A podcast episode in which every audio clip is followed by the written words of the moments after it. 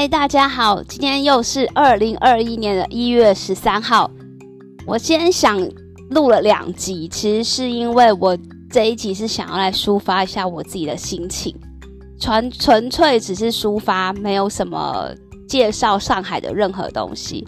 因为最近 Podcast 真的很红，所以我就会利用上班时间呢，去来听一下，就是大家呃各个各个各个人的东西这样子。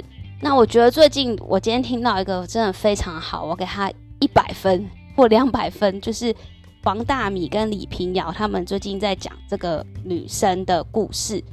他们讲到就是有些时候男生或是其他人看女生，就只是因为一个子宫，就是呃，比如说屁股大就是会生，呃，胸部大就是会喂奶，奶多，那。有时候，可是当女生呢，她因为生病的时候，必须要把这个子宫拿掉，没办法再生育的此刻开始呢，似乎这个人就变成了全世界最糟糕的人。我觉得这这，我听到这一这一些话的时候，我非常的非常的认同这件事情，因为我自己其实也是有一点内分泌失调，什么就是深受这种生理期痛苦的人，我可以理解的，就是说。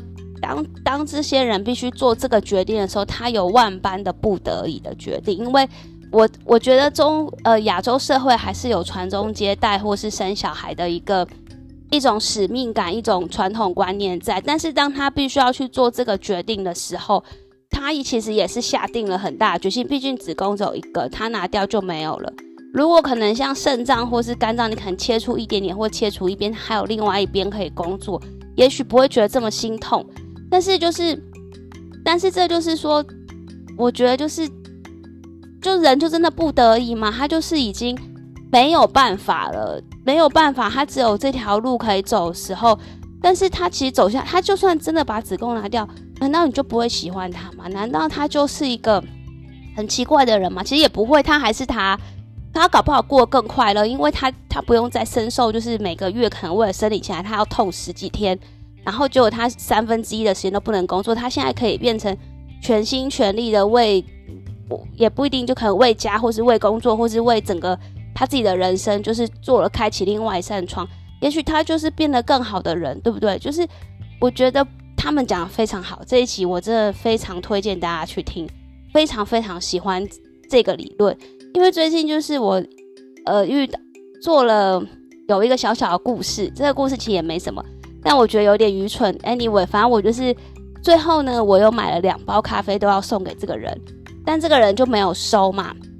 那没有收的话，我就只好把他千里迢迢带来上海。但是说真的，我是不喝咖啡的人，我也不懂，我也没有什么，因为我买了台豆子哦，我也没有什么咖啡研磨器。我想要在台湾呢，那个没没有咖啡磨豆机，我拿去星巴克请他帮我磨，他还愿意。在这边呢，他不帮我磨，哎，那我都不知道该怎么办。虽然说这边买淘宝。什么都很便宜，可是又想想没什么必要为这件事情再买一个东西这样子。后来辗转辗转，终于问到一个朋友，就是说他会喝咖啡，手工咖啡还手工研磨的，我就把这两包咖啡豆非常的豪爽送给他。这两个咖啡豆呢，虽然就是这个咖啡豆也不是什么很贵或是很不得了的东西。但是它至少是我用心去找，我还不是买星巴克那种随手可得，我是去找一些现在就是台北很流行的文青小店的人，然后我自己去好好几遍，我很喜欢那个老板，就是请他就是推荐给我的这个咖啡豆，我特别去买的，结果我就被拒绝了。当当时的我其实非常的难过，也非常的伤心，然后觉得非常不可思议，就是就是原来就是。我的想法就是，原来已经有年纪很大的人也是，也是很，也是他也是会拒绝别人。好，Anyway，那当我把这两包咖啡豆送出去之后呢，我就觉得我心里面好像已经就是完成这件事情了。这个人跟这过去的这件事情就跟我无关。那我就觉得说跟他说再见。那就是为什么会讲到这里呢？好吧，其实我也不知道。我就说了这一集就是感。就是情感的抒发。那因为最近我又听了很多的 podcast，在讲一些好女人情场攻略，就陆队长或是怎么，你怎么去看渣男啊？好多好多。有时候就是听一听就觉得说女生真的好好可怜的，就是为了要去找这个对象，或是去去想遇到某一个些对的人，你必须要去做某些事情。当然，我可以认同，就是说我们可以有改变，然后就是为了遇到更好的人。但有时候真的想想，就觉得为什么不是人家来改变迎合我们？为什么是我们要去改变迎合别人呢？就是当然，我当然我觉得这只是以偏概全的想法啦。不过就是一种想法，我也是觉得说，大家其实现在就是，反正就是二零二一年，可能还是没办法出国嘛，就是心情很郁闷、郁闷什么的。好吧，Anyway，这一集就真的只是一个情感抒发，就先这样喽。谢谢大家聆听，拜拜。